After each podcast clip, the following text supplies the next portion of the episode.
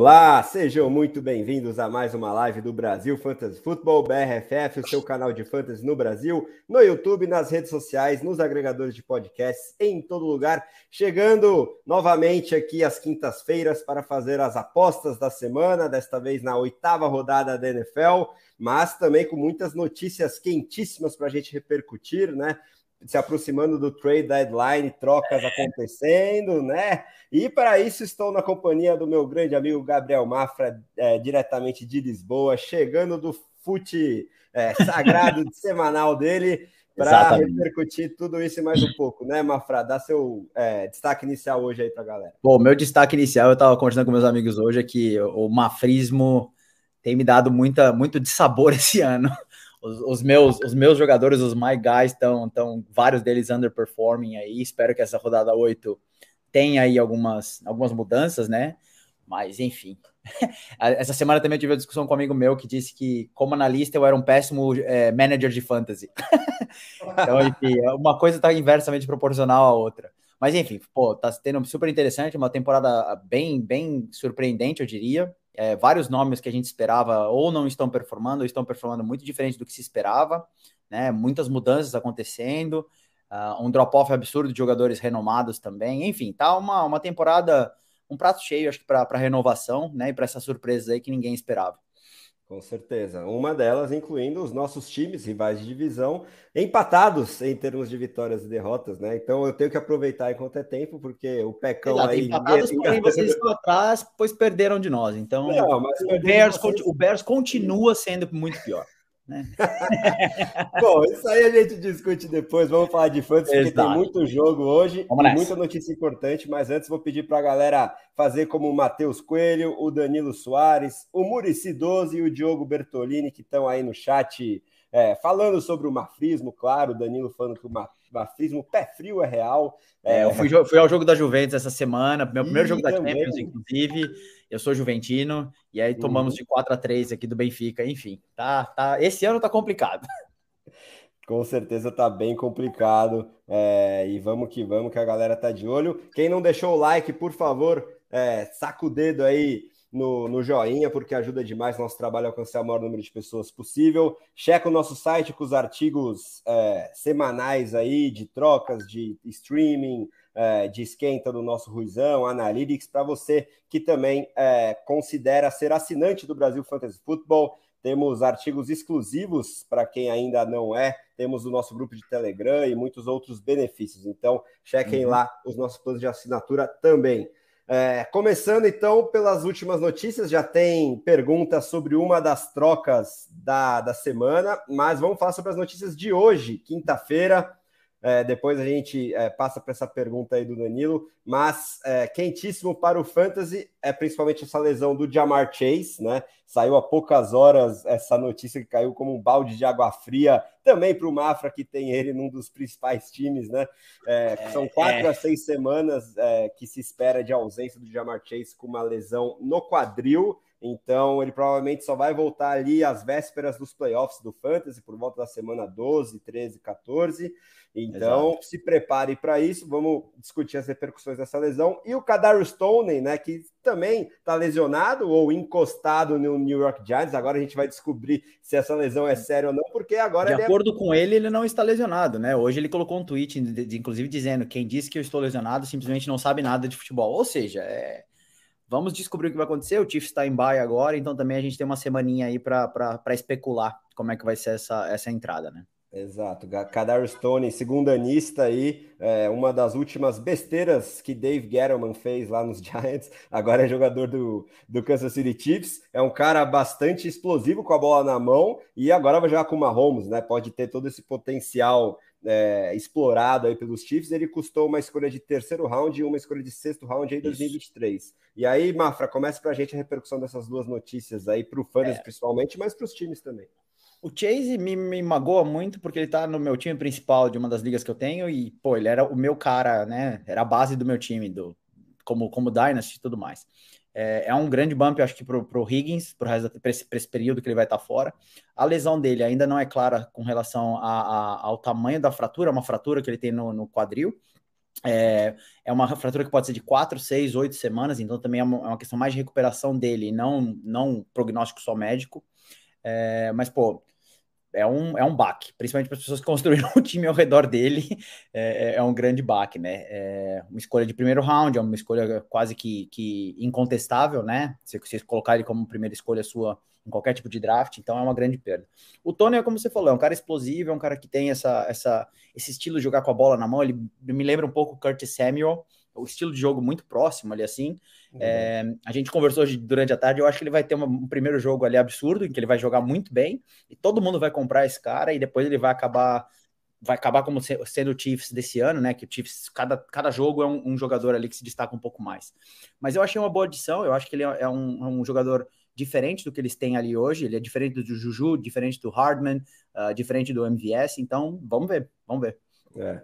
Eu não sei se eles esperam um substituto para o Tark Hill partindo do Carl Stone. Eu não vejo as mesmas características. Ele não, é não realmente né, esse gadget player, a la Curtis e Debo Samuel. É, ele não é aquele alvo em profundidade que o Tark Hill era. E vamos ver o impacto disso para esse carrossel de recebedores que a gente sempre fala aqui. Parecia que o Juju estava um pouquinho mais preponderante entre os recebedores. O Kelsey a gente já sabe que é coisa à parte, mas vai ter um impacto aí também e, e vai ser difícil confiar em qualquer um deles daqui até o fim da temporada, mas eu estou bem curioso para ver o Andy Reid esquematizando para um cara exato, que exato. não é muito polido tecnicamente, mas quando ele está no open field ele pode destruir tornozelos adversários, vamos ver o que que dá. E aí o Chase fora é isso mesmo, né? Acho que principalmente o Tyler Boyd, que já vinha surpreendendo é, na temporada. Ele está no top 25 em pontuação no Fantasy, agora pode se estabelecer aí, pelo menos até o final da temporada regular do Fantasy, né? E o T. Higgins tem agora um upside de talvez top 5, top 10 em PPR, principalmente. É, e a gente vai falar disso quando chegar no jogo dos Bengals, que é o Monday Night. Aí, passando é, no nosso glorioso chat, é, meu amigo Vitor Zifrid está falando aqui do jogo do tricolor, nosso Tricas. Estou vendo aqui na segunda tela, já sei que está 1x0 o gol do Caleri, toca no Caleri que é gol. Mas depois do que eles fizeram na final da Sul-Americana, Vitão, eu já desencan... desencanei dessa temporada, o que vier é lucro. E aí, ó, vamos repercutir essa outra troca dos últimos dias, que é o Robert Quinn lá nos Eagles. Eu, como torcedor dos Bears, achei justo o valor, é um cara de 32 anos já, para um time que é, está em reconstrução, ou deveria estar, no caso do Chicago Bears, faz sentido acumular picks, é, é, um edge rusher aí já em final de carreira, mas que vai ter um, dois anos ainda de boa produção, e para um contender como o Philadelphia Eagles faz todo sentido você gastar essa escolha de quarto round, ainda mais depois eles terem acumulado tanto capital de draft nos últimos anos e feito é, um trabalho muito bom é, lá no front office, né, Mafra? Sim, é, o Hausman ele é muito bom nessa questão de, de, de, escolhas, de fazer essas trocas, de conseguir essas negociações. Trouxe o A.J. Brown esse ano. É, eu, eu não acho que o Robert Quinn hoje tem o impacto que ele teve nas temporadas passadas, tanto é que a gente viu esse ano no Bears. Eu não acho que ele faça corpo mole, então ele basicamente está tá, tá no final da carreira mesmo, mas é uma adição interessante para a rotação do time do, do Eagles é, e vai dar mais trabalho, né? É, com certeza o Eagles se torna mais forte com essa vinda. E é como você falou, acho que o valor foi super justo, é um valor bom para o Bears, uh, questão de prognóstico de mais picks para o ano que vem, para poder reforçar e arredondar o time. Então, é, é, vamos ver, vamos ver. É, e aí, ó, o Murici 12 está perguntando aí, e essa é para você, né? Por qual wide receiver os Packers vão trocar? Tem rumores, me corrija se estiver errado, você é nosso insider, que eles preferem um, um cara em contrato de calor, então isso já reduziria um pouquinho os alvos. É, e pode ser até que não seja um wide receiver, e seja um Tyrene, mas enfim, vamos ouvir as suas é, apostas aí para quem eu, eles eu, eu podem duvido, trocar não duvido aparecer uma, um report em algum momento dizendo que o Packers também tentou fazer essa trade pelo Kadarius Stoney, assim, sabe? É, dar esse refresh na carreira. É, eu não acho que o Packers vá atrás de nenhum jogador um, renomado, digamos assim. O Robbie Anderson, por exemplo, foi trocado agora há pouco, levantaram a possibilidade que o Packers poderia estar atrás dele. Ainda tem a conversa com relação ao, ao DJ Moore, né? Que é um cara que, se o Panthers entrar em full rebuild, também poderia vir, mas acho difícil. O problema principal do Packers hoje é, é, a questão de valores, porque o Packers não tem cap, né? O ano que vem é um problema grande também com relação ao contrato que o Rodgers é, hoje tem com a franquia. Então, eu não ficaria muito esperançoso de vir muita gente, não.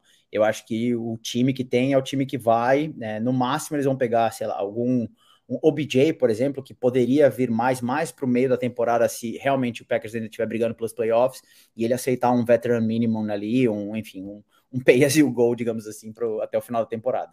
É, justo. Então, você acha que Brandon Cooks, Chase Claypool, Elijah Moore também, muito difícil chegar nos Packers? Acho muito difícil. Adoraria. Né? Adoraria o Elijah Moore no Packers. Inclusive, quando, quando foi colocada a minha notícia de que ele estava saindo, eu já levantei a bandeirinha Sim. Elijah no Packers. É, adoraria. Eu, eu, gosto muito dele como wide receiver, mas eu acho muito difícil isso acontecer.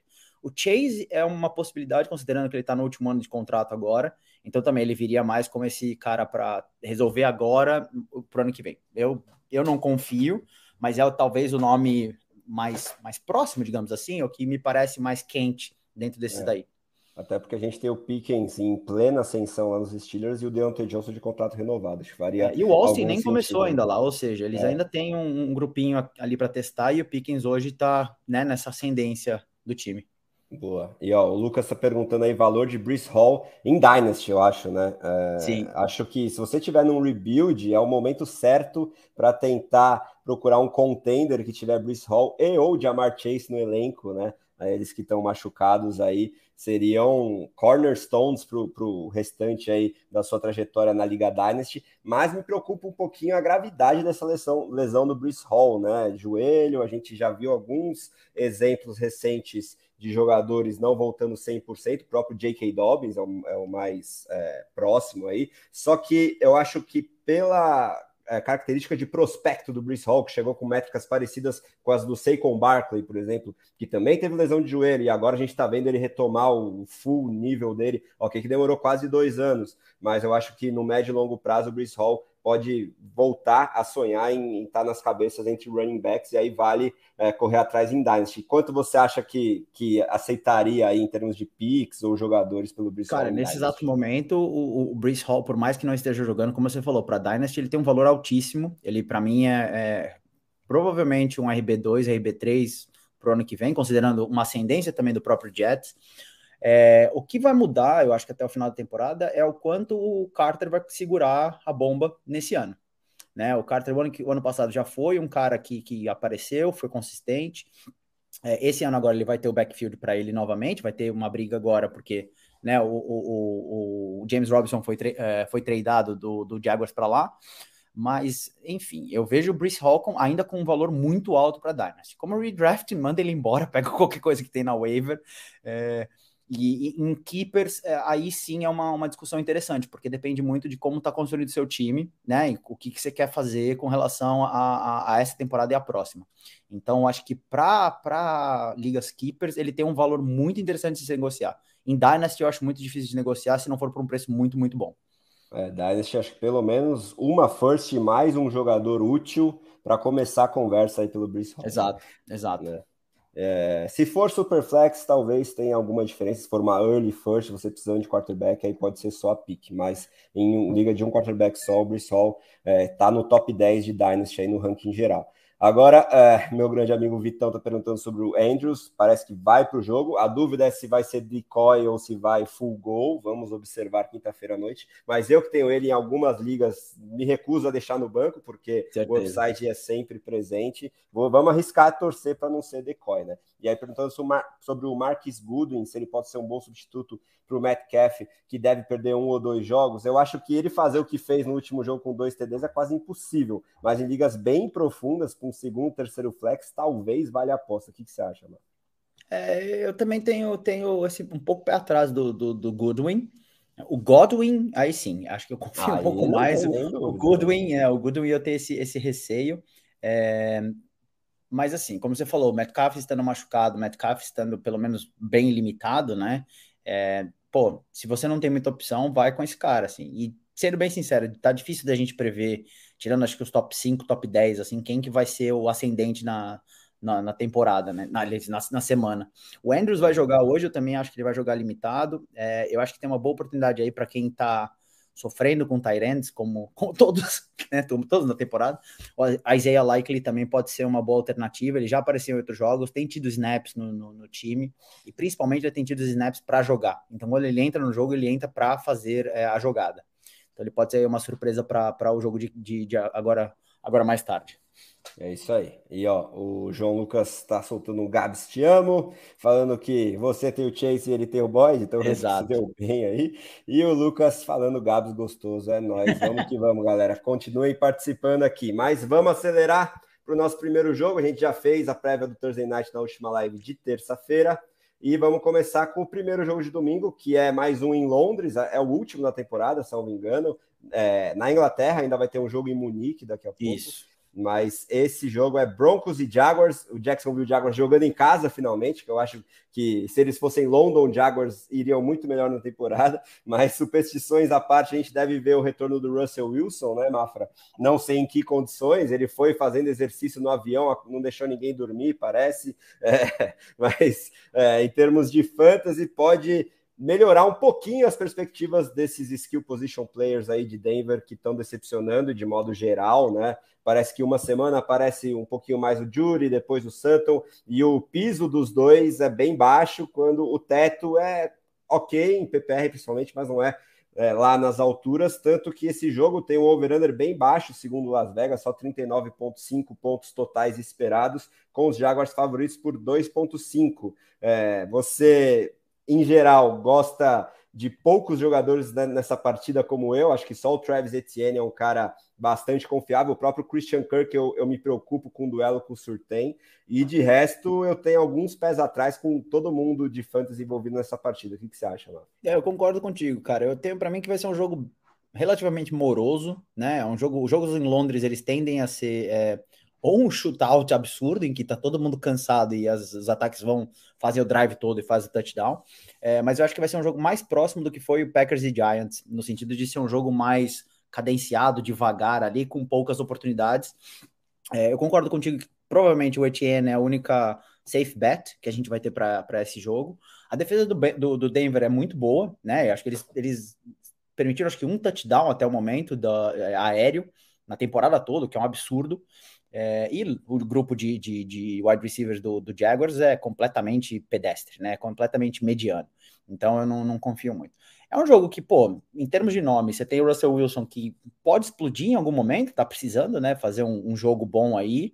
É, é, um cara que já mostrou uma técnica absurda.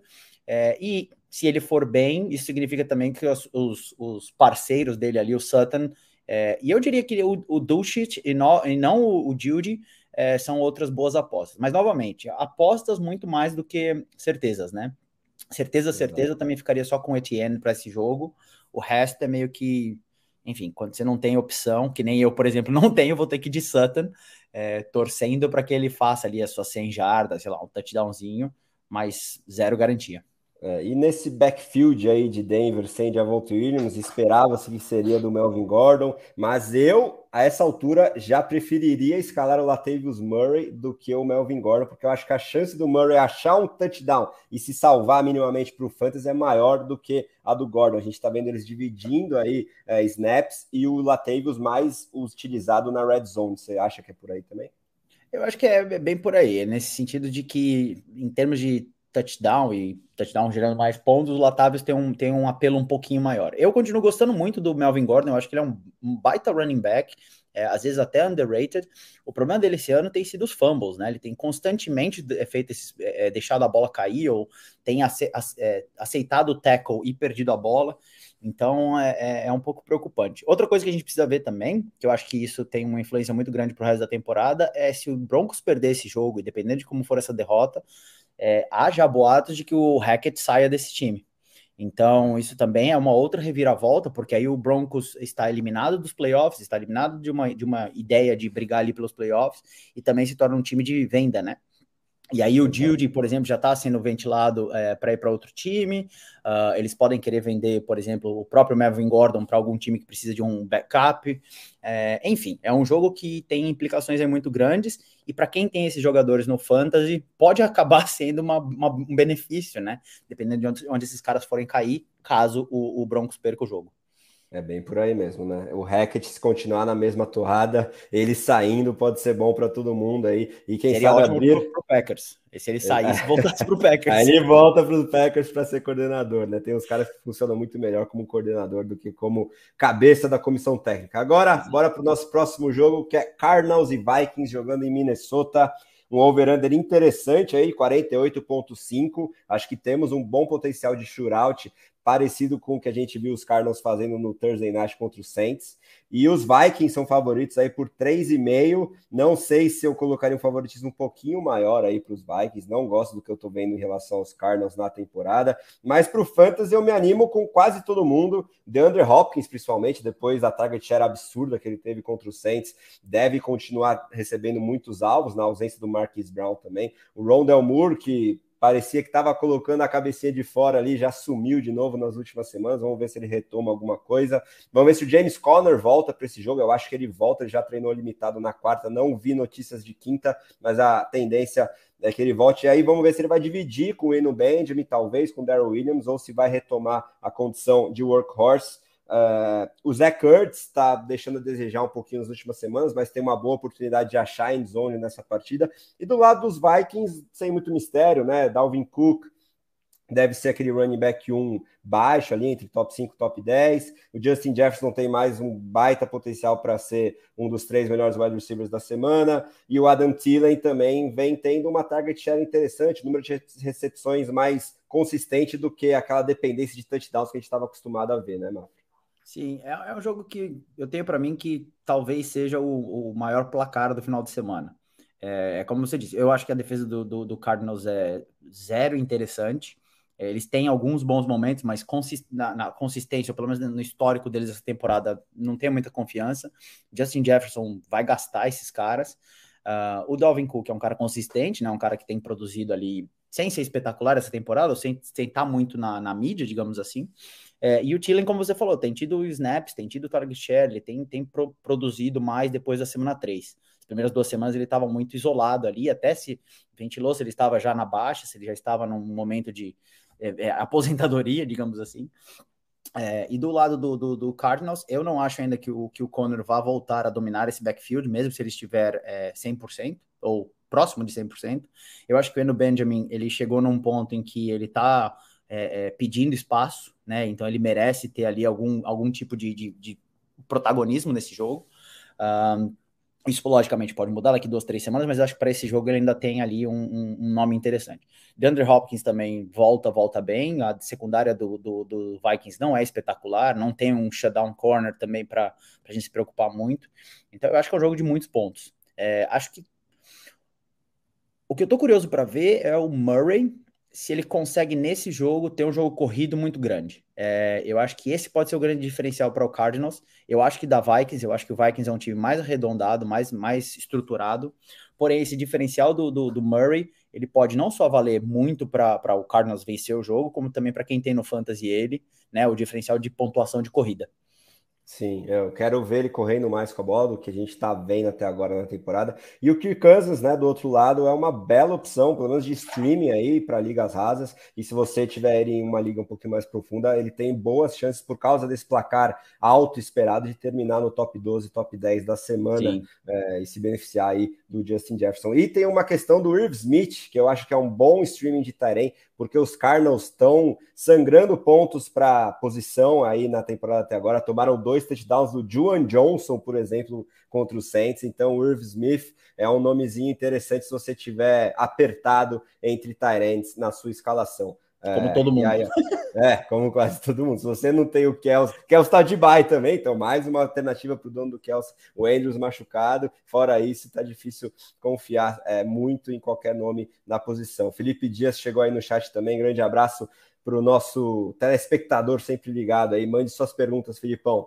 Agora, próximo jogo é Dolphins e Lions. Esse é o maior over-under da semana, ainda maior do que Cardinals e Vikings. 51,5 pontos esperados por Las Vegas, que Acho que estão esperando aquela retomada das bonanças dos Lions que a gente estava vendo há duas semanas atrás, mas aí o ataque dos Lions parou de produzir, continuou tomando muito ponto, mas é, deixou de fazer. Só que agora a gente deve ter, ter o DeAndre Swift finalmente de volta, ele está treinando full, né? Então esse jogo ele deve é, atuar. O Amon Hassan Brown, nosso queridíssimo Deus do Sol, ainda está no protocolo de concussão, mas treinando limitado. É, ele não chegou a ter uma concussão propriamente dita, então é provável que ele também vá para o jogo e aumente bastante as é, expectativas de pontuação. E do lado dos Dolphins, está é, tá todo mundo saudável a princípio, né, as principais armas, é, principalmente os, a dupla de recebedores, e o Raheem Monster tá treinando limitado, mas eu acho que vai para o jogo e eu acho que tem uma belíssima oportunidade contra essa defesa dos Lions que está sangrando ponto para running back, principalmente, mas também para recebedores.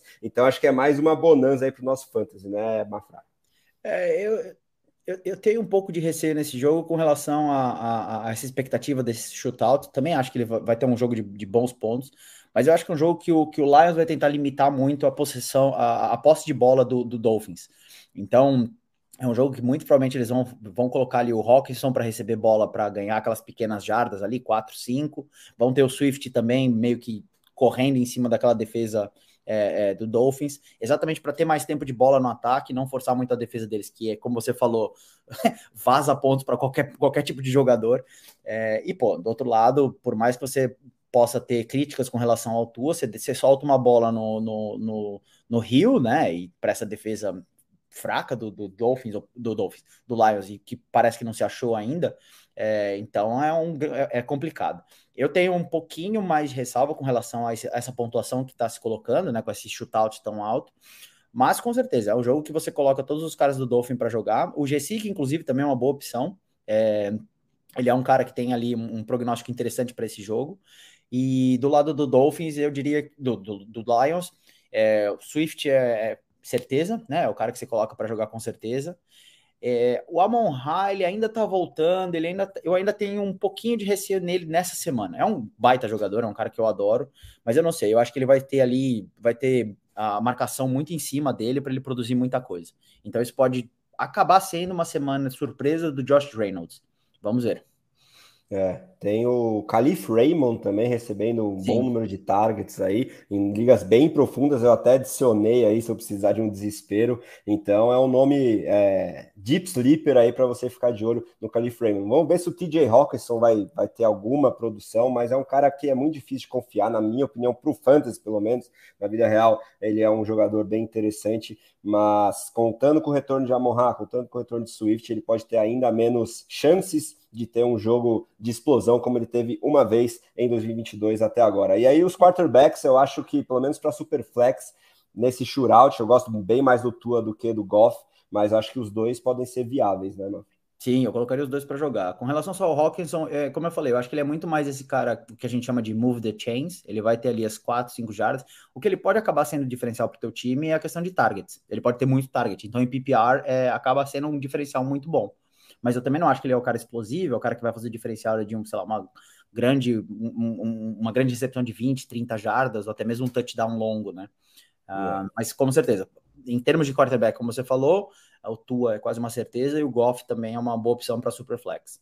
Boa. E aí, ó, passando no chat, o Eduardo Pereira tá falando que fez duas trades, tá feliz, recuperou é, um pouquinho de esperança, ele tá em nome precisando ganhar. É, e aí tá perguntando o que fazer com o Swift tenta trade porque ele está em baixa, mas eu acho que se você segurou até agora, ele também já, já pagou a bye week, o que é importante para quem está em nono ali, precisando de jogadores à disposição de pontos. Agora é a hora de você aproveitar essa paciência, né? Porque eu gosto muito do jogador e ainda mais nessa partida né, contra uma defesa que não vem muito bem também contra o jogo terrestre, ele pode relembrar o quão valioso ele é para o fantasy, né, Marcos?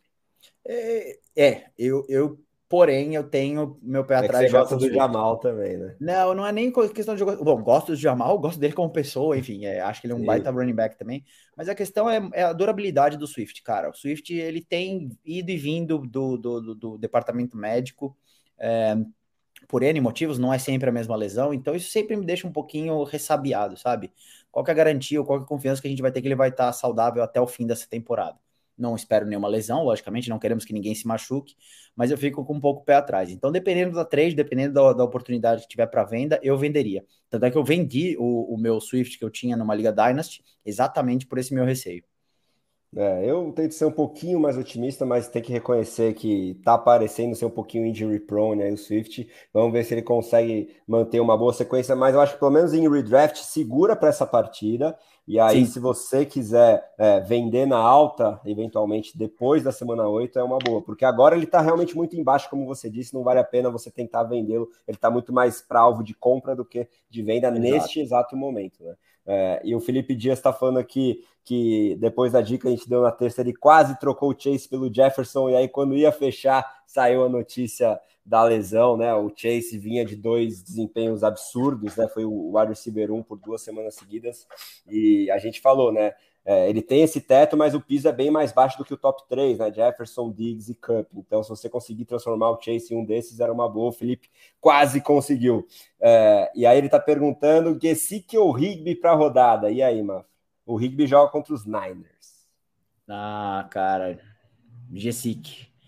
Digo Gesick é. porque eu acho que o Rams vai voltar da bye é, um pouquinho mais organizado. O jogo corrido vai ter que ser mais, mais é, como é chama? Mais aparente nesse time. Aquela linha ofensiva é fraca, então por isso mesmo eles precisam ter opções de saída do jogo ali. É, e ainda acho que o, o, Allen Robinson ele vai passar a ter um, um, um, chão um pouquinho maior do que ele vem apresentando, que é quase zero, assim. Então, é, a gente viu isso rodada, na semana 6, que... né? O isso, Robinson exato. um pouquinho mais preponderante e o Rigby teve o seu pior jogo. Exato, eu acho que o Gesick para essa rodada é, é, uma opção mais, melhor, também considerando que o Rigby vai jogar contra a defesa do 49ers, né? Que também não é nenhuma brincadeira. É. Eu gosto também da, da aposta aí no Gesick, especificamente nessa semana. E vamos ver também se o Gesick fica no, em Miami, porque ele também está sendo ventilado aí como possível alvo de trocas na própria NFL. Vamos ficar de olho. É, o Diogo está agradecendo aí pelo Swift. Ruizão chegou no chat e o Silvano tá fazendo uma pergunta boa aí para você, Mapa. Por que a máfia italiana tem mais força no fantasy do que os orixás, vulga macumbinha do Silvano? Eu acho, eu acho que cada temporada, é, por conta da, da, da, paridade da NFL, cada temporada é uma força que tem mais, né? Tem a preponderância. Num ano é a macumba, no outro ano é, é, é, é a reza, no outro é a máfia, enfim, cada, cada ano tem ali um, um deus, uma, uma entidade, uma, uma religião que, que, que leva aquilo ali à frente. Então, 2022 está sendo um ano muito interessante, muito diferente, como a gente falou no início. Então, acho que talvez seja por isso nesse ano que está acontecendo dessa forma. É isso aí. E o Léo tá fazendo uma provocação aqui, ele que torce para os Bills, mas quando a gente chegar no Sunday Night, eu jogo essa na tela, viu, Léo? Bem-vindo novamente aí às nossas lives. É, agora vamos falar sobre o meu Berzão visitando o Dallas Cowboys prestes a tomar uma surra, mas eu falei a mesma coisa contra os Patriots e não foi o que aconteceu, foi exatamente o contrário. Então, é, vou usar o amaralismo copiando o mafrismo aqui, ó. Quem sabe dá certo pela segunda vez seguida. As entidades mas eu acho funcionando melhor, é. É, contra Micah Parsons e companhia. Ok que o Parsons e o Sam Williams estão viraram dúvida, entraram no injury report, agora aumenta alguma chance de esperança aí para o meu Berzão. Mas é, eu quero te perguntar especialmente sobre o Justin Fields em fantasy, né, Mafa? Porque ele já vem de dois jogos bem legais é, em termos de produção terrestre. Uh, só que contra essa defesa não é tão fácil confiar que isso possa seguir acontecendo. E aí eu não gosto de praticamente ninguém dos Bears, se você tiver outras opções, no mínimo equivalentes para escalar. E do lado dos Cowboys, é, a gente tem a expectativa de ver um Tony Pollard showcase, porque o Ezekiel Elliott está sem treinar. O que, que você enxerga aí para esse jogo, Mafra? É, bom, primeiro falando do, do, do, do Bears um pouco, é, eu concordo contigo. Eu acho que eles estão achando o jeito de colocar o, o Fields para jogar. Eu acho que eles estão começando a entender é, é, as limitações que o Fields tem, né? O Fields ele, ele veio com muito hype, ele tinha aquela coisa de meio salvação da franquia, o que é horrível você colocar nas costas de um, de um moleque, como foi o Trey Lance também pro, pro 49ers. Uhum. É, então eu acho que eles estão começando agora a entender um pouquinho como é que, como é que o Lance, o, o Lance, o Fields tem que participar desse time. Então isso é uma coisa interessante de ver, vamos ver como é que vai mais para frente. Mas é como você falou, a defesa do Cowboys para essa rodada, o Fields é, é uma aposta muito ruim de se fazer. Eu não iria, não iria nele. É, e nenhum dos outros jogadores ali eu acho que vão ter é, muito, muita chance. No backfield, eu acho que o Montgomery pode ser uma boa opção se você está meio desesperado por running backs, se você, você não tem nenhum cara muito, muito grande ali para jogar, né? É, mas eu acho que o Bears nessa rodada assim vai ter muita, muita dificuldade contra essa defesa do Cowboys que é bem forte, né? Tem, tem é. mostrado ali uma resiliência muito boa e ela sabe jogar contra diferentes é, é, tipos de quarterback e tipos de jogos é, terrestres, aéreos e tudo mais. Do lado do Cowboys, um, eu continuo sendo Team Pollard, eu acho que o Pollard é melhor que o Zeke esse ano. É, já falo isso desde a primeira rodada, desde a primeira vez que eu apareci na live, assim. É, falo isso de uma forma brincando, até porque tem um amigo, o Diogo Bertolini, que tá aqui, ele é fã do Zeke, ele é fã do Cowboys e tal.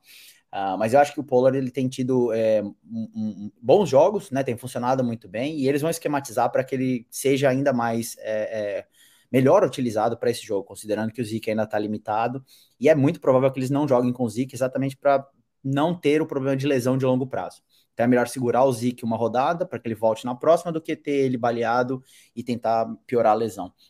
E aí, logicamente, deck voltando, deck vai ser um QB, acho que QB 12, QB 13 nesse, nesse, nessa rodada aqui. Uh, pode ter um excelente jogo, inclusive, se ele conseguir engrenar ali bons passes para o Lamb. Uh, e o Schultz, que para mim ele tem sido inconstante, principalmente considerando o preço dele, né, o preço que se, coloca, se colocou em cima dele. Uh, mas também eu gosto do, do, do prognóstico para ele para essa rodada. É, eu gosto do Schultz tendo a volta do deck, né? Porque uhum. o Cooper Rush nem olhava para o Tyrant, só procurava Exato. os recebedores. E eu, eu gosto do Schultz como alvo para compra, inclusive a gente falou sobre isso na terça-feira. E aí, no, só no backfield dos Bears, que além de ter um, um game script que é, provavelmente vai ser super negativo para qualquer um deles, a gente viu uma divisão de snaps é, bem mais igualitária aí nesse jogo contra os Patriots. O Khalil Herbert está pedindo passagem, então é, não, não teria tanta confiança assim no Montgomery, só num, num, desespero bem, bem grande mesmo. Ele muito provavelmente vai ser muito mais um running back 3 do que 2 para essa rodada. E Sim. o Herbert, ele pode achar uma big play, porque ele é capaz disso, mas é, é quase uma loteria também. E Você aí, falar que né... ele é né? melhor que o Montgomery, porque ele é melhor que o Montgomery também, não tem claro. problema. É que, nem, é que nem o Pollard com o Zeke, né? É, a gente exato, especulou exato. uma troca do próprio Montgomery, que está em final, é, em último ano de contrato dos Bears, seria bom para todo mundo. Vamos ver se acontece, por mais que eu ache baixa essa chance. E aí, Sim. falando em favoritismo, né? Las Vegas, aqui as casas de apostas projetam 9,5 pontos de vantagem para os Cowboys no over-under baixo aí de 42,5, influenciando em tudo isso que a gente falou das expectativas para o fantasy dos personagens dessa partida. É, e o Diogo falando aqui que é discussão eterna, mas ele prefere o Zik. A carreira, sem dúvidas, mas a essa altura, depois de tanta quilometragem aí do camisa 21, hoje em dia o Pollard é mais. Eu preferi o Zik também quando não existia o Pollard. Quando o Pollard ah, veio para a NFL, eu nunca me esqueço, o Pollard foi quando ele estava no, no, no pré-draft ali. É um cara que eu tinha olhado e falei, pô, eu quero esse cara no Packers, eu quero esse cara para ser o parceiro do, do Aaron Jones. Eu, eu, eu, tinha ele desde o draft, eu olhava porque ele estava listado como wide receiver e running back e ele não era só running back, né? Então ele era meio que um multi-positional player.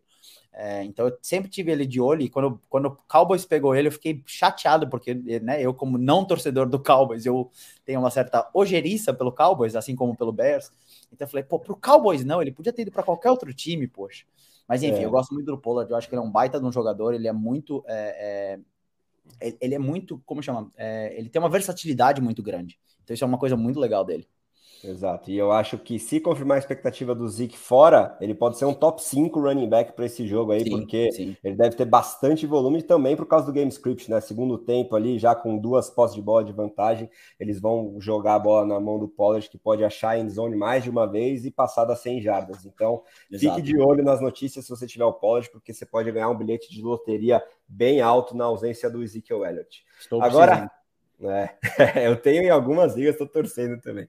Agora vamos falar sobre Raiders e Saints, um confronto entre conferências aí, um over-under interessante, 49.5, o jogo é em New Orleans, né? E os Raiders favoritos por só 1.5, então pode ter bastante alternância de liderança no placar, o que é bem interessante para o Fantasy. E aí todo mundo é, fica uma opção legal para escalar, né? Mas temos algumas dúvidas de lesão, né? E de doença, no caso do Davante Adams, ele está sem treinar quarta e quinta-feira, está com uma gripe aí, parece, né? É, febre forte. É, eles estão esperançosos que isso vai passar, ele vai conseguir jogar no domingo, mas tem que acompanhar as notícias. O Hunter Renfro finalmente está saudável. Tem a expectativa que o Waller volte para esse jogo também. Temos o Josh Jacobs comendo a bola nesse backfield. E do lado do Saints, a gente deve seguir sem Michael Thomas e Jarvis Landry, com todo o espaço aberto para o rookie sensação Chris Olave, e o Andy Dalton parece que ganhou essa posição aí, na minha opinião, injustamente do James Winston, e vamos ver também se o Camara finalmente encontra um touchdownzinho, porque contra essa defesa dos Raiders a chance é bem interessante, né, Mafia? É, é, bom, falando um pouco do, do, Raiders, eu acho que o Davante deve jogar no domingo. Como você falou, ele tá com uma febre alta agora, mas ele ainda tem três dias aí para retornar. É o tipo de jogador que não precisa necessariamente treinar uma semana para estar tá pronto pro, pro, pro jogo. Já tem também toda uma conexão com o cara ali. Uh, Josh Jacobs é talvez o jogador mais underrated dessa temporada e ele tá dominando o jogo, tá jogando muito bem. É, então, quem tem o Josh Jacobs se deu muito bem porque comprou ele provavelmente muito baixo ou draftou ele muito baixo. É, o Renfro eu ainda tenho um certo receio, principalmente se o Waller é, confirmar o jogo, né? Se o Waller for para o jogo, é, acaba, um, acaba comendo um pouco ali o espaço do outro. Do lado do, do, do, Saints, eu discordo de você na questão de ser injusta a, a, a colocação do Dalton no lugar do Winston. O Winston tem mais é, interceptações do que touchdowns por enquanto. Ele não estava jogando bem, ele estava sendo inconstante. Então, o Dalton, Dalton não é espetacular, o Dalton é um jogador também já em final de carreira, aquele é, é aquele cara que você não, não espera muita coisa, sabe? É um Mike Glennon da vida, mas ele é um cara que comete poucos erros. É um cara que ele, ele não, não, não perturba muito o time. Então, por conta disso, como você falou, sem Michael Thomas, sem Jarvis Landry, você precisa diminuir o máximo o número de erros que você vai cometer para poder se manter competitivo. Agora, eu acho que quem pode ter também uma semana boa é, aí, e isso primeiro, precisa confirmar quem vai estar tá fora, é o Juwan Johnson, que você mencionou há, há pouco. É, ele pode ter novamente um bom jogo, porque o Chris Olave vai ali ter os seus targets, o Camara deve receber alguns passes, mas o João Johnson já mostrou também que ele aparece, aparece bem, e ele, tá, ele faz parte do, do, do game script. Então é uma, uma, boa, uma boa projeção que ele tem. Principalmente em red zone, né? O Johnson vem Sim. aparecendo bem. É, o Adam Troutman segue sem treinar, então ele deve ocupar essa posição de Tyrene. Claro que a gente tem sempre o Taysom Hill ali, o maior vulture do fantasy, com a chance de, de pegar tanto o espaço do Andy Dalton, quanto do Johnson, quanto do Camara, quanto do Olave ali em, em situações de goal line, principalmente. Exato mas eu, eu, gosto das perspectivas de todos esses jogadores, porque eu espero mais um shootout aí nessa semana. É uma semana interessante para o Fantasy em alguns jogos aí, a gente já falou de três potenciais bonanzas aí, então eu gosto até dos quarterbacks para essa partida. É, o próprio Andy Dalton eu estou escalando na liga que eu tenho o Justin Herbert de bye, ela é um pouquinho mais profunda, não tinha muita coisa na waiver, não quero apostar tanto assim no Justin Fields, e aí preferi no Andy Dalton, até porque é uma liga de seis pontos por TD de passe, então a questão do Konami Code, a produção terrestre não, não faz tanta diferença assim. Então você sabe que isso aí. que você está fazendo está errado, né? Como torcedor do Bears, você tem que escalar jogadores do Bears, assim. Isso vai, vai voltar e na semana que vem você está, vai estar reclamando que né, o Andy Dalton fez menos pontos que o Fields, exatamente porque você não o colocou para jogar. Enfim, isso acontece, tá? Mas se isso acabar é, dando resultado na vida real, já tá tudo certo. Entendeu? Pelo menos o Berzão é, tem um desempenho é, minimamente aceitável contra os Cowboys, por mais que eu acho que a chance de vitória é quase inexistente. Mas enfim, sim, sim. em resumo, eu gosto de todo mundo nesse jogo, até do Jacobs contra essa defesa do Saints, que é, nos últimos anos era muito boa parando o jogo terrestre, mas já tá longe disso aí nas últimas semanas. A gente viu que o Eno Benjamin conseguiu fazer, por exemplo, no último Thursday Night. É, e um outro detalhe importante é que o, o Marshall Lattimore segue sem treinar também, um dos principais cornerbacks da liga. É um quase, não, não dá para chamar de shutdown corner do Saints e marcaria o Davante Adams, por mais que eu acho que o Adams conseguiria se virar muito bem contra o Lattimore, mas é mais um fator para, em se confirmando o Adams saudável, ele conseguir brilhar nessa partida, né? Exato. Ah, né? Agora, bora falar sobre o confronto divisional aí. É interessante porque essa NFC Sul está nivelada por baixo, então eles têm a chance de sonhar com playoffs ainda, que é Panthers visitando Atlanta Falcons, é, um over-under bem baixinho aí, 41 pontos é, esperados pelas casas de aposta, e os Falcons favoritos por 4. O que, que você acha aí é, de mais interessante para o fantasy desse jogo, Mafra? Pô, eu tô curioso para ver o PJ né? Walker, assim. É, eu, tô, eu tô curioso para ver o PJ Walker, porque ele foi bem na semana passada, contra um time que tem uma defesa, pelo menos no papel, muito boa, né? Uma defesa é, é complicada, que é a defesa do Bucks. Uh, então eu tô curioso para ver ele nesse processo de longo prazo, assim, como é que ele se, se organiza. O jogo contra o Falcons é um jogo muito interessante para ele, porque não é uma defesa muito forte.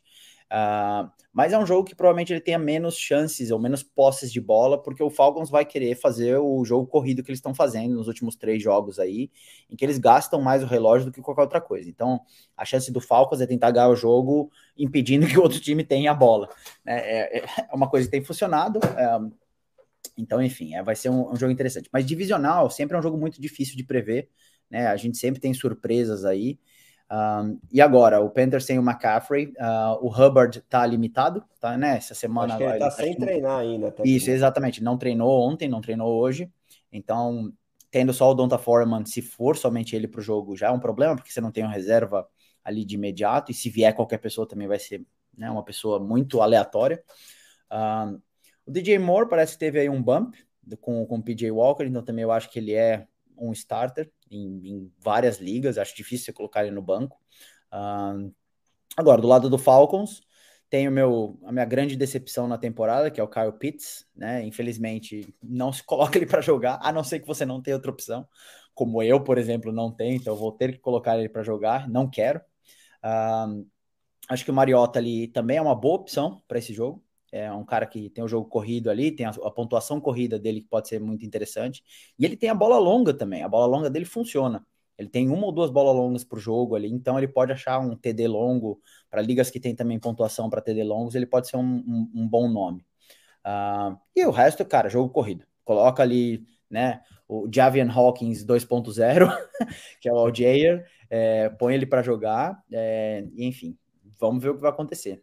É, Drake London, infelizmente, que é o meu queridíssimo, né? Do mesmo jeito que você adora o Pitts, eu adoro o London, tem várias ligas, mas por esse Arthur Smith Football aí, que é correr com a bola, seja qual for a situação, vamos gastar o relógio, terminar logo o serviço, vamos todo mundo para casa, é, fica bem difícil de confiar tanto no London quanto no Pitts, enquanto isso não se alterar, se você tiver alguma outra é, alternativa aí, escale no lugar do London, também. É, e aí eu acho que é um spot start bem interessante para os running backs, como você disse, né? Principalmente o Donta Foreman na ausência possível do Chuba Hubbard, ele pode terminar talvez no top 15 da posição, até mais que isso, porque essa defesa dos Falcons é bem fraquinha.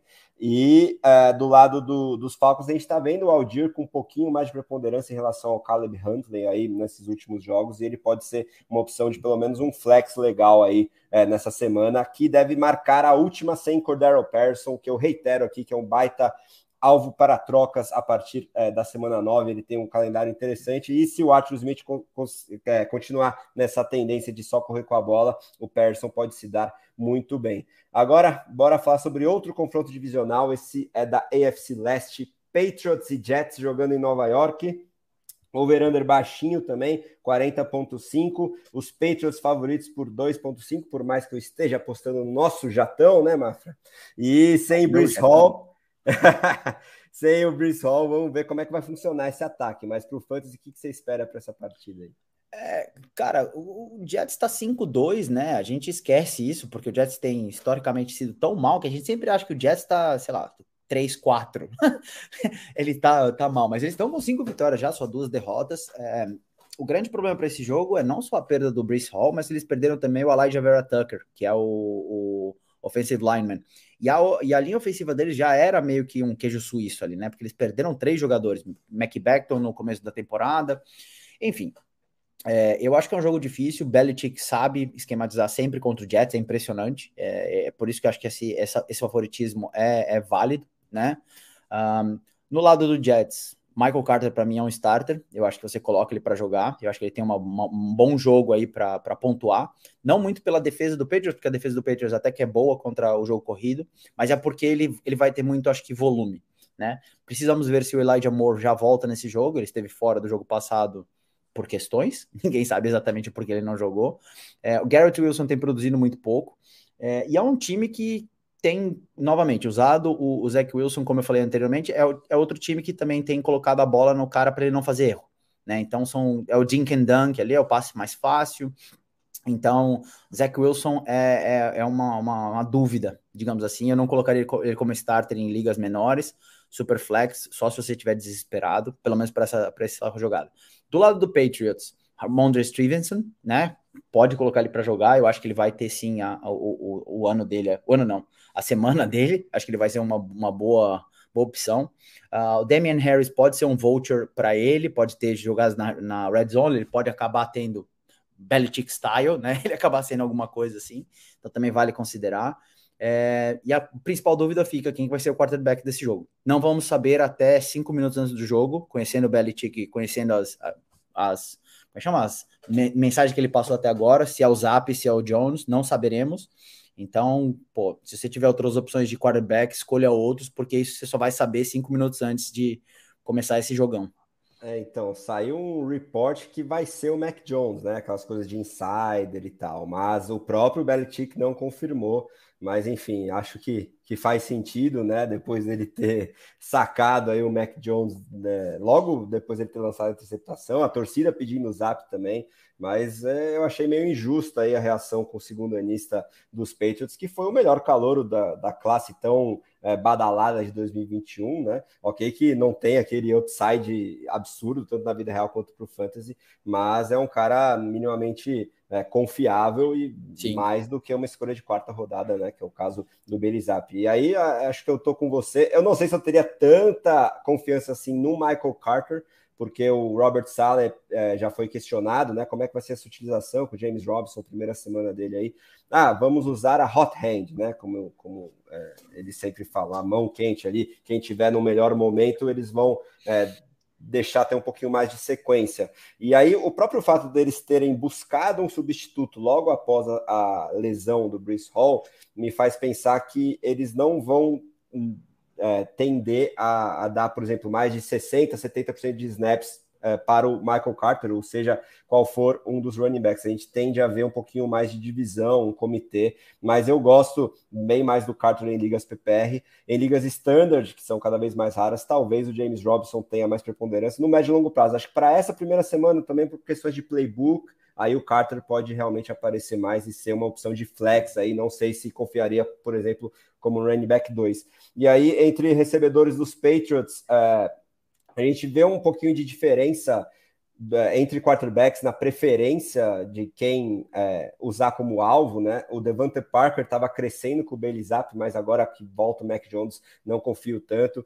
Pode ter o Jacoby Myers voltando a ter um volume mais interessante, por mais que ele tenha é, agarrado o TD do Bailey Zapp no último jogo, mas muito mais por méritos dele do que do Zapp, porque ele teve que voltar para buscar a bola, mas enfim. É, e aí, enfim, vamos ver se o Myers volta a ser aquele cara bem é, subestimado ali, underrated, em ligas PPR, produzindo bem. É, de resto, Uh, os Tyrands, acho que só no desespero, tanto o Conklin quanto o Hunter Henry. E, e, o Ramondre Stevenson é de longe o principal jogador dessa partida, é, na minha opinião, para o Fantasy, porque ele está com uma produção bem interessante também no jogo aéreo, mas com o Belichick é que você falou. A gente nunca pode ter certeza absoluta da utilização do backfield. Enquanto isso não mudar, vamos confiar no Stevenson. Agora, bora falar sobre Steelers e Eagles. É, mais um jogo aí entre conferências. O maior favoritismo da rodada, segundo Las Vegas, acho que faz sentido, né?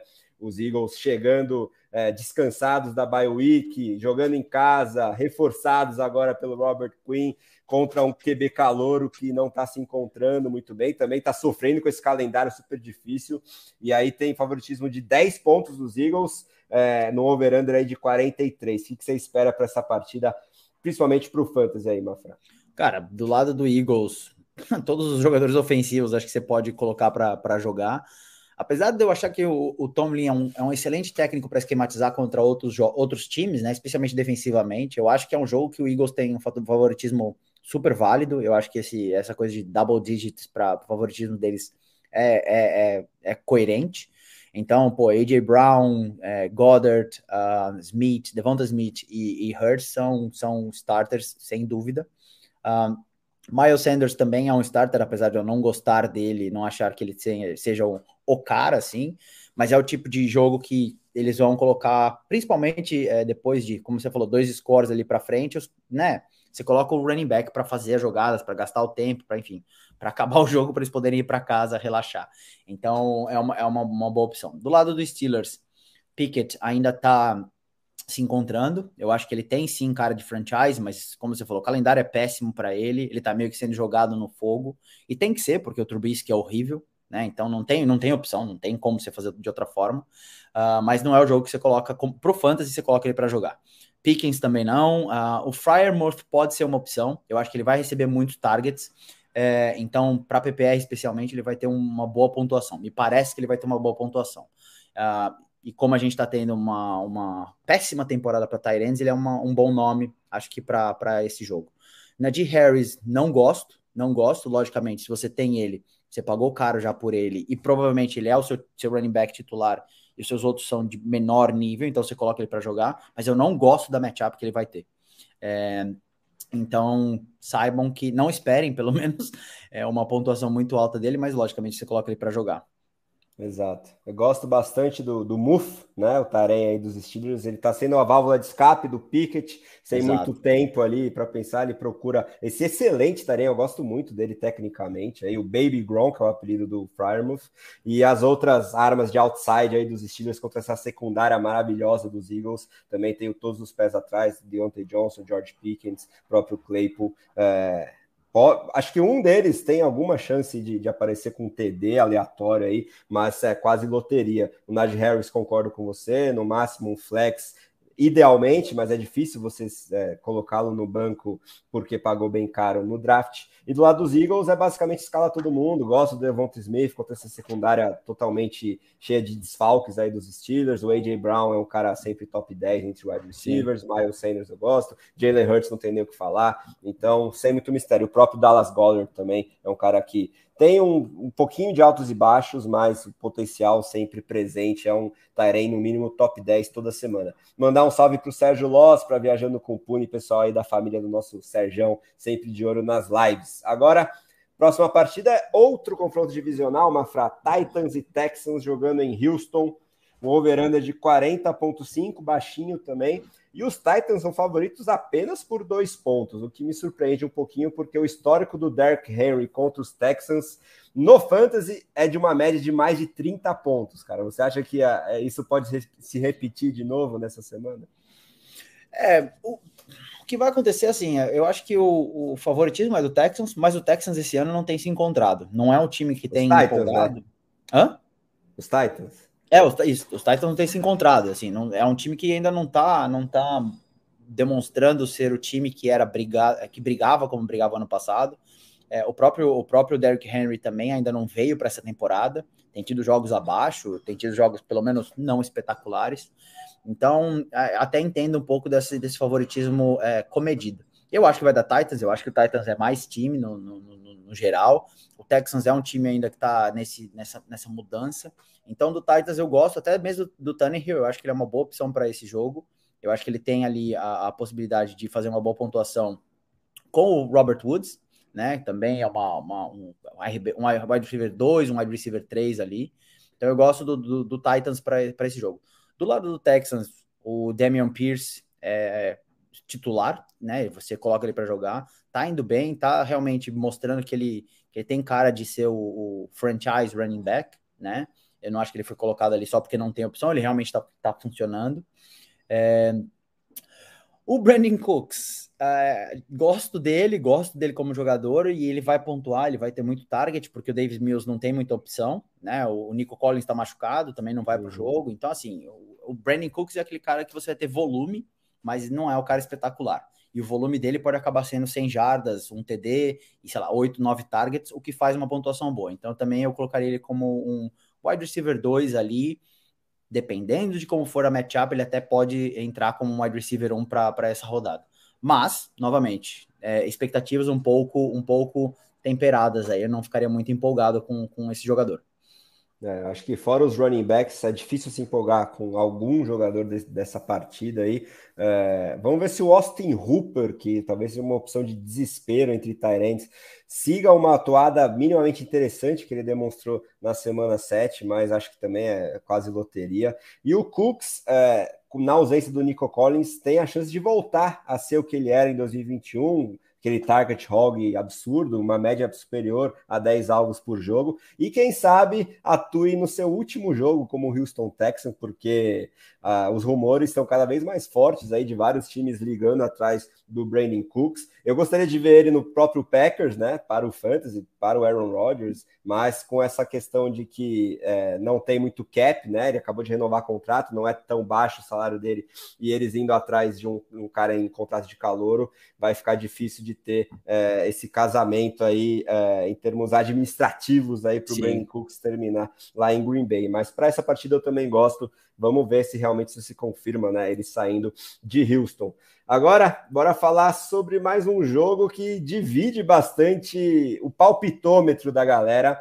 Las Vegas continua desrespeitando o New York Giants. Eu não consigo me conformar com isso. Depois da última semana, é, eles terem dado o favoritismo de três pontos para os Jaguars. Agora o favoritismo é de três pontos para os Seahawks. Eles jogam em casa. E a gente tem que lembrar que os Jaguars quase viraram o jogo no último drive, no último lance contra os Giants é, na semana 7. Então não é tão absurdo assim é, essa desconfiança aí com o time que só tem uma derrota na temporada até agora, que é o caso do New York Giants. Mas eu ainda acho que os Giants vencem porque a comissão técnica está mandando muito bem. Mas para o Fantasy, eu acho que não tem muito mistério aí nessa partida também, né, Mafra? Temos aí Saquon Barkley com um piso muito legal. Eu acho que agora a gente tem a chance de voltar a ver o teto que ele mostrou nas duas primeiras semanas, de quase 30 pontos, por mais que as defesas já estejam muito mais é, atentas ao Saquon Barkley, que é um gigante jogador. Vamos ver uh, o Ondale Robinson, né, que está numa crescente bem interessante. Eu acho que pode ser o jogo em que ele se estabeleça como uma opção de pelo menos flex em PPR, é, já que o Canary Stone agora nem no elenco tá mais e o Kenny Golladay eu já acho que está escanteado totalmente também. Ele vai se Sim. tornar o principal recebedor da, da franquia de Nova York. E do lado dos Seahawks, vamos ver se o Metcalf joga, o quanto isso pode abrir espaço para o Lockett. E temos aí Kenneth Walker voando. Acho que é mais uma semana aí para ele flertar com a posição talvez até de running back um geral na semana, por mais que a defesa dos Giants não seja fraca, eu acho que é, é mais para top 5 a top 10 para o Walker essa semana, né, Mafra? Sim, eu, bom, do lado dos Giants, como você falou, é Saquon Barkley, né? Team, é o time do cara. É, o Daniel Jones é uma opção interessante, considerando que no jogo passado ele passou de 100 jardas corridas, então ele também está fazendo um jogo, estão esquematizando um jogo interessante para que ele possa ter esses é, run design plays, né, que eles chamam as corridas de, é, desenhadas. Então ele pode acabar tendo esse, esse, esse chão mais alto por conta disso. A defesa do Seahawks não é uma defesa ruim, a gente está desmerecendo e tem desmerecido o Seahawks muito por conta deles terem perdido o Russell Wilson. E, logicamente, o, a diferença entre Russell Wilson e Geno Smith é gigante. Então a gente achava que o time tava, tinha abandonado né, a temporada já. Mas não, os caras estão super bem treinados, estão jogando super bem. Eles têm o Jordan Brooks ali no meio, que é um bom, um bom tackler. Então isso pode reduzir um pouquinho essa questão do, dos jogos corridos. Mas do, do lado do Giants, o Andalen Robinson é uma, uma alternativa de wide receiver 2, wide receiver 3 ali, porque ele vai ter volume. Como você falou, Golladay acabou. É, Barkley, com certeza, e o Daniel Jones eu acho uma boa opção também para essa rodada. Uh, do lado do Seahawks, Geno Smith tem cometido muito menos erros do que eu achei que ele fosse cometer. Ele também tem sido um cara que produz, e eu acho que ele tem uma, uma boa matchup contra essa defesa do Giants, que é uma defesa boa, mas não é uma defesa espetacular. Né? É, Metcalf, Vamos, vamos olhar, ver o que vai acontecer. Não se sabe se ele joga esse final de semana. Acabou de sair uma notícia, então, agora, enquanto a gente estava conversando sobre exatamente essa questão dele não treinar hoje, é, e que o próprio Pete Carroll não vai é, dizer se ele vai jogar ou não até o domingo. Então também fica, fica isso no ar. O que pode dar um bump no, no Lockett, né? Trazer mais pontos ali. É, e eu acho que, cara, Noah Fant também pode ser uma surpresa dessa rodada. Se é, tô... o mercado não jogar. Eu acho que ele pode acabar aparecendo. Mas Kenneth Walker também. É, esse é o jogo dos running backs, né? Os dois running backs são, são titulares starters em qualquer time de fantasy. É, e aí você vai meio no desespero olhando para os outros jogadores ali que você tem. Exato. Eu tô tendo que escalar o Will Disley numa liga que eu tenho o Kelsey, por exemplo.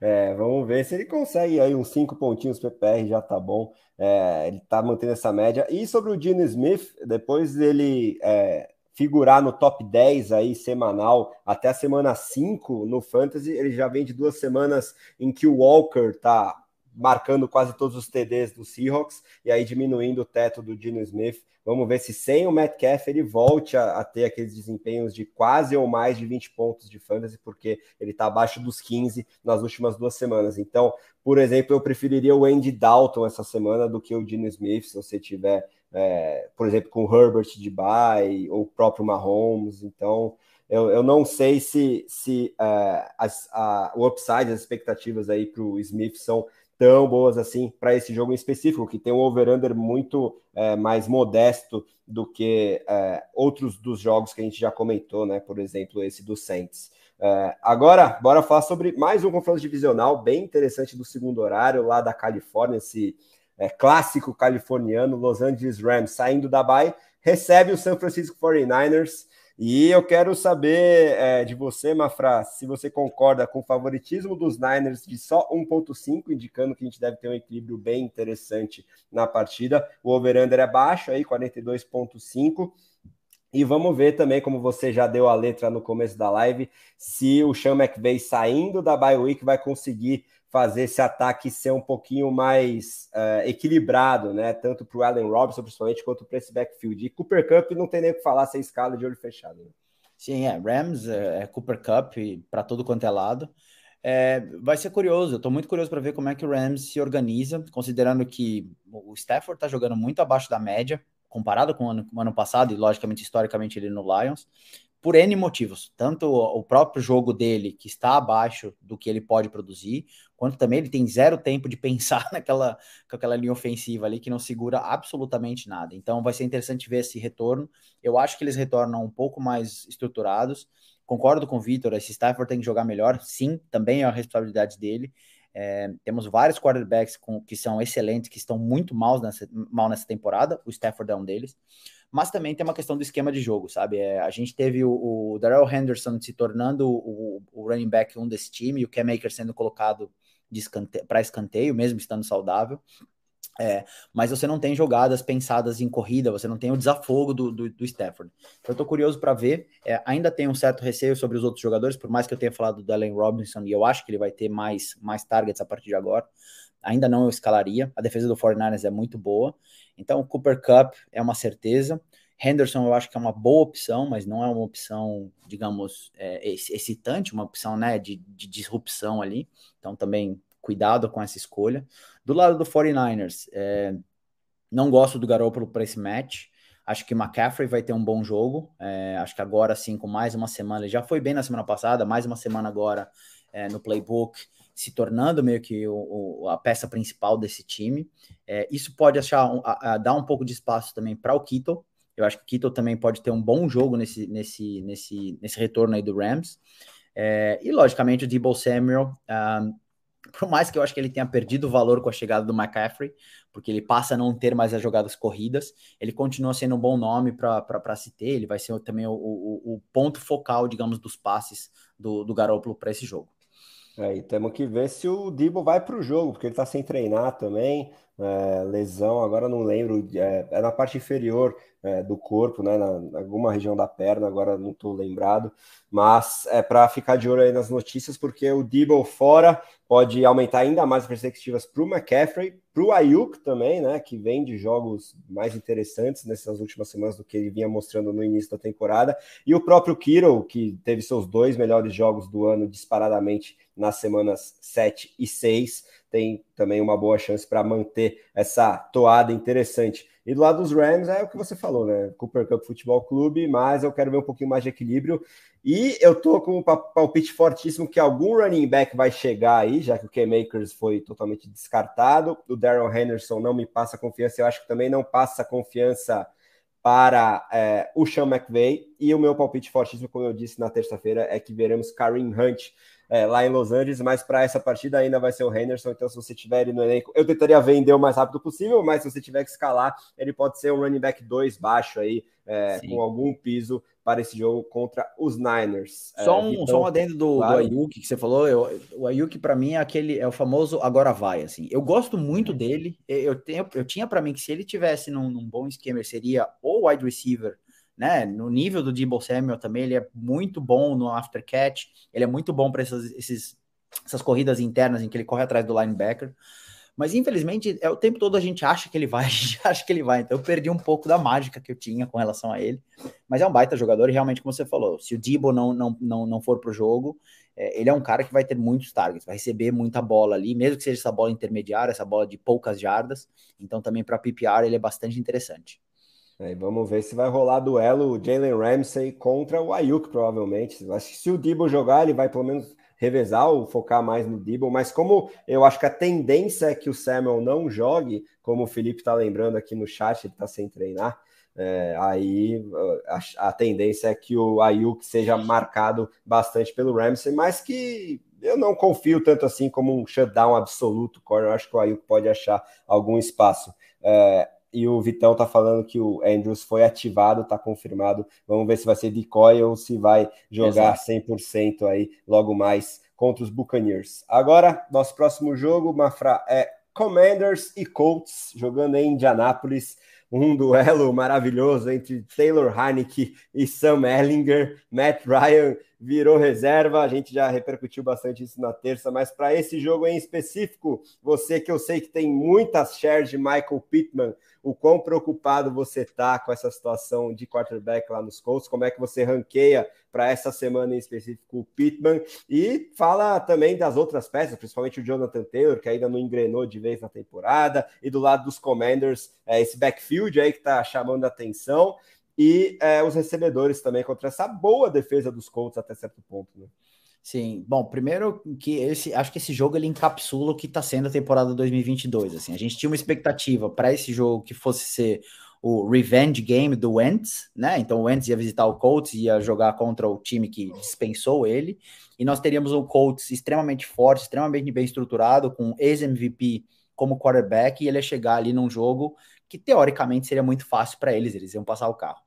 A realidade hoje é que nós temos de um lado uh, Taylor Heineke e do outro lado Sam Erlinger, ou seja, é uma, é uma ninguém esperava, né? É, mas falando do jogo em si, dos jogadores, é, realmente, do lado do Colts, uh, é o jogo para o JT ter o jogo dele do, da temporada. Ele não teve esse jogo ainda. Uh, a falta ou a saída do Matt Ryan vai colocar ainda mais, digamos, pressão ou jogadas em cima do, do JT para desafogar o Erlinger, que ainda não jogou, né? Não se sabe quem ele é, a primeira start dele. É, eu não acho que ele seja um quarterback muito bom também. Então a ideia é tirar da mão dele a bola fazer com que né, a bola vá para outra pessoa. É, eu acho que o Pittman pode ter um bom jogo também. Eu acho que o Pittman é, é o cara que vai, vai chamar a bola, vai chamar esses targets. Uh, e vai depender muito de como, como o Erlinger jogar. Então, assim, o Pittman eu tenho realmente em várias ligas. Eu, eu antes da temporada, inclusive, fiz uma, uma thread no, no Twitter dizendo que ele tinha a possibilidade de ser o wide receiver 1 dessa temporada. Acho que talvez a thread mais, mais, mais embasada e mais errada que eu já fiz na minha vida. Uh, mas enfim, eu acho que o Pittman tem sim uma base boa. É, não vai ser espetacular nessa, nessa, nessa rodada. Não acho que ele vai fazer dois, três TDs ou vai passar de 100 jardas ali, mas ele vai ter muito target. Então isso também acho que conta um pouquinho. O Alec Pierce é um cara para ficar de olho porque normalmente os rookies treinam com, com os, os quarterback 2 ou quarterback 3, né? Então, assim, pode ser que ele seja o alvo preferencial do Erlinger nesse, nesse jogo, então também pode ser aí um, um, um sleeper, né? Uma, uma surpresa para essa rodada. Do lado do Commanders, eu acho que o backfield vai ser o dominante. Eu acho que eles vão ficar rota rotacionando ali o Brian Robinson e o, e o Antonio Gibson, exatamente para não cansar nenhum dos dois. É, eu gosto dos dois, acho que são dois jogadores talentosos. Brian Robinson deve tomar esse backfield daqui duas, três rodadas, mas ainda não é o cara indiscutível. É, e pô, Terry McLaurin vai ter seus targets. A secundária do Colts, que deveria ser maravilhosa, não está indo bem. É, tem sido muito inconstante, tem permitido jogadas, tem permitido big plays. E o Heineken não é tão ruim assim, não, cara. Ele não é espetacular, ele não é franchise QB, mas ele não é horrível. Então, assim, eu acho que ele e o Curtis Samuel podem ter também jogos interessantes. Novamente, não acho que nenhum dos dois vai ser o wide receiver 1, mas dependendo do, da estrutura que você tem no seu time, você coloca eles para jogar. É, acho que é ninguém sem muito teto, é, ninguém com muito teto nessa partida, até porque o over-under é dos mais baixos da, da semana aí, 39.5, os Colts favoritos por 3, mas principalmente PPR aí, é, o Curtis Samuel, como você disse, o próprio Pittman podem fornecer um piso interessante. O McLaurin parece que se dá melhor com o Heineken do que com é, o Carson Wentz, então a chance de touchdown aumenta aí para o McLaurin, que é o cara que eu acho super talentoso, mas que para o Fantasy é, às vezes é superestimado até por ser tão bom na vida real, mas não tem o volume necessário para ser aquele Sim. wide receiver 2, como muita gente enxerga ele para o Fantasy. Eu vejo ele muito mais como wide receiver 3 alto. É, e aí toda semana ele vai continuar nessa mesma toada. Tô torcendo para o Antônio Gibson ser trocado também até a próxima semana. Pode ser o último jogo dele aí em Washington, mas enquanto ele continuar lá, vai ser essa rotação mesmo. É, um tirando espaço do outro, ele contra é, ele com o Brian Robinson. É, Você falou de três, resto... inclusive. É, uhum. O McLaurin seria um cara que eu gostaria muito no Packers. Ele é um cara que, Nossa. esse cara, sim, eu, eu, eu, eu brigaria para ter ele no time do Packers. Eu gosto muito dele também, como você falou, acho que ele é muito talentoso, independente da questão de fantasy. No fantasy ele é excelente porque ele tem muito target, né? Ele tem, ele, o time olha para ele. Mas eu acho ele um baita no jogador. E eu acho que o, o Antônio Gibson, cara, ficar de olho, ele pode muito bem ser uma alternativa para o Rams, que a gente falou agora há pouco. Ele pode Seria ser esse legal. cara também para ir para o Rams. Ele não tá, não tá com preço alto, né? O, o Rams sabe negociar bem ali, então também, dependendo de como for esse jogo, se o Colts vencer e o Commanders perceber que as chances de playoffs estão quase nulas, especialmente na divisão que eles estão, que é uma divisão extremamente competitiva, pode ser que eles abram mão do, do Gibson por um preço interessante para o Rams. É, no momento em que meu tricolor acabou de sofrer um empate num lance bizonho de saída de bola, mas um baita golaço que parece que essa galera só acerta esses chutes contra o São Paulo. Mas enfim, vamos seguir aqui, que faltam apenas dois jogos. É, um deles chegou o momento, né, Mafra, de falar sobre esse Sunday Night Football. Packers e Bills jogando em Buffalo. Eu me enganei porque eu falei que o maior favoritismo da rodada era dos Eagles, mas não, segundo as casas de apostas, é do Buffalo Bills. Sim. E é exatamente o que o nosso querido Léo Carneiro mandou aqui mais cedo no chat. É, então vou abrir com essa pergunta dele, depois você já emenda as projeções para o Fantasy. Provocação, ele que torce para os Bills. Como é estar underdog por dois dígitos, 10.5? Nesse momento, no meu aplicativo aqui, o Day Score do nosso amigo Justin Boone está em 11 já, o favoritismo dos Bills. Você lembra de alguma partida em que uh, Green Bay tem aberto a line nessa discrepância? Acho que o Aaron Rodgers nunca, né, Mafia? Não, então, com, com o Rodgers nunca aconteceu. É, logicamente, a temporada em que nós tivemos Brett Hundley, motoboy, entregador de pizza, como quarterback, é, acho que cada jogo era, era, pelo menos 10, assim, de diferença. Então, é, né, não estou muito surpreso, o Packers ainda não se encontrou. É, o Packers tem uma defesa maravilhosa no papel, tem nomes absurdamente uh, bons vários All-Pros, vários, vários caras com Pro Bowls ali, mas não tem se encontrado, então faz sentido essa, essa, essa linha. É, e, pô, é o jogo que, querendo ou não, o Packers até tem um time para bater, sabe? Para bater de frente. Eu não acho que vai, vai vencer, apesar de eu sempre vou colocar que vai vencer, então na nossa, na nossas apostas da semana eu votei no, no Packers, então vou torcer para essa, essa vitória mas eu acho que é um jogo muito, muito difícil. Falando em termos de fantasy, é, do lado do Packers, Aaron Jones é, é, é o cara para esse jogo. Uh, o Dylan também vai ter ali seus jogos. Na verdade, assim, Aaron Jones é o cara, na minha opinião, porque infelizmente o Matt LaFleur não tem usado ele como ele deveria ser usado. Então, é, é a gente tem que ficar aí um pouquinho ressabiado. Eu acho que está na hora do, do, playbook mudar. Inclusive, eu vou ser polêmico aqui, eu não sei se tem outros torcedores do Packers assistindo, mas para mim, o Matt LaFleur devia pensar que ele tem como quarterback, neste exato momento, o Garoppolo. Ele precisa reestruturar o time para jogar como quarterback como o Garoppolo, entendeu? E é fazer as zone runs, é fazer os RPOs, é fazer toda essa estrutura funcionar para um quarterback que não está produzindo. O que é uma surpresa, vindo de um Rodgers back-to-back -back MVP. Mas enfim, eu acho que assim, do lado do Packers para fantasy, Aaron Jones é, é, um cara que vai ter muita bola, vai ter muito volume, um teto não muito alto, mas um, um chão bem, bem, uh, bem sólido, né? Uh, wide receivers, Lazar não treinou, não se sabe se joga, então por isso Ele também mesmo falou que provavelmente não joga. Exato, exato. E o Lazar não jogando, você vai ter ali uh, Samori Toure, uh, Christian Watson não se sabe se joga ainda, apesar de ter voltado a treinar é, e o Dubs, que deve receber umas bolas. Mas, se você tiver que escolher alguém como, como target, é Robert Tonian. Né? É, é o cara que é tem sido desafogo, foi desafogo duas semanas atrás. Então é capaz dele passar aí das 80, 90 jardas de novo e eventualmente achar um, um, um TDzinho ali. Né? Do lado do Bills, É, espero que nenhum deles faça mais do que dois pontos. Espero que todos sejam mal, né? espero que Josh Allen tenha 56 interceptações. Mas falando agora sério com relação ao, ao time, com certeza você está, é, o Josh Allen é um cara que você vai colocar como starter, não tem discussão alguma. É, pro Montgomery é uma. Montgomery não, desculpa. Pro, pro, pro lado do, dos, né? dos, running backs. É, eu, eu, eu gosto porque a defesa do Packers é uma mãe para running backs. Mas é o tipo de jogo que, por conta da secundária também ter, ter, ter sido suspeita, apesar de ter ido bem contra o Commanders, é, ainda é uma, uma unidade que não se encontrou. Pô, o Diggs e o, e o Davis podem ter, sabe, o jogo muito bom. Ambos passando de 100 jardas, ambos com pelo menos um TD, o que, o que acaba colocando o, o, o jogo corrido em segundo plano. Então, sim, o Packers tem uma defesa hoje contra o jogo corrido que é deficiente, porém, por conta dessa, dessa questão uh, da defesa aérea, eu, eu confiaria mais em Diggs e Gabe Davis tendo um bom jogo do que necessariamente colocando pra, o, o, os running backs para jogar. É, eu acho que a chance do, do Singletary, principalmente, se dar bem, é se esse favoritismo absurdo se confirmar e aquela coisa, né, de game script para gastar relógio ali, ele acumulando jardinhas aos poucos no segundo tempo, mas eu não vejo um teto muito alto em qualquer situação para esse backfield do, dos Bills, porque é um time que passa muita bola, seja qual for a situação do jogo, o que faz com que Josh Allen, Stephon Diggs principalmente sejam escaláveis em qualquer Sim. situação.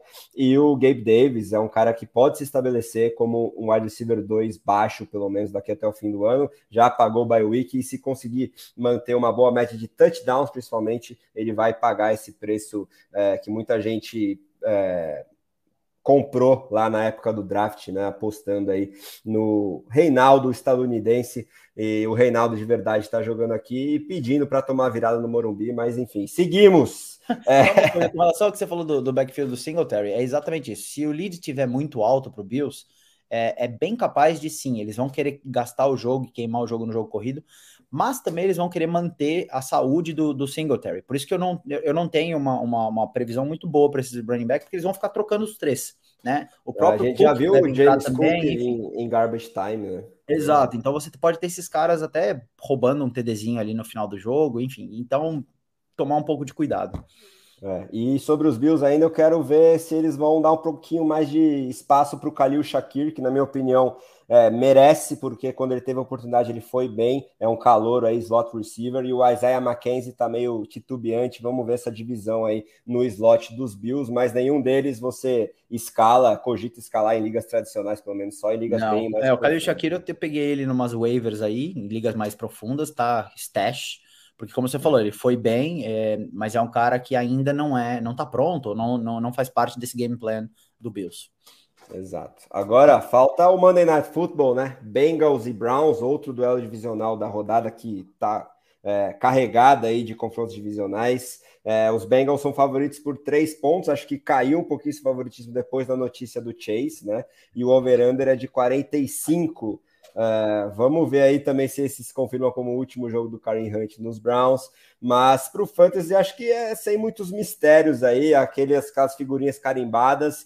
Ok, que a ausência do Chase a gente já repercutiu, o quanto pode abrir de teto para Higgins e Boyd, e de resto a gente escala o Joe Burrow, escala o backfield dos Browns, principalmente o Nick Chubb, né, Mafra? E é, os recebedores, por exemplo, dos Browns, o que, que você acha que pode acontecer na ausência do Njoko, que é quase é, garantida por causa de lesão também?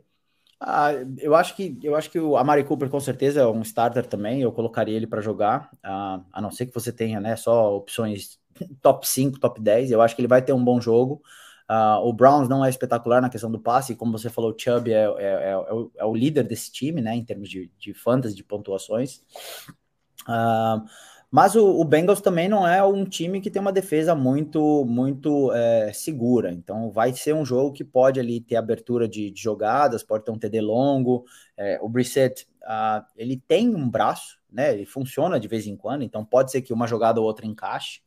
É, do lado do Bengals, sem dúvida nenhuma, Joe Mixon, você coloca para jogar. Higgins uh, também é o wide receiver 1, com potencial de ser um dos top é, scorer dessa semana, inclusive, por conta da, da, da, da, da não, da não presença do, do Chase. É, e eu gosto também, talvez, da, do Hooper, viu? Eu acho que o Hooper pode ser um, um, um bom nome, principalmente para TD na, na Red Zone.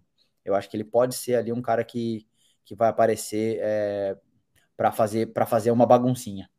É, o, o Hooper, não, desculpa, o né? Hayden Hurst, é. é que tá, tá vindo de jogos interessantes e na ausência do Chase pode se estabelecer aí com uma, com uma target share bem legal, né? O Boyd também, eu, eu, gosto talvez como o wide receiver 2 também, principalmente PPR para essa semana, ele que também veio de uma explosão estatística aí na última semana.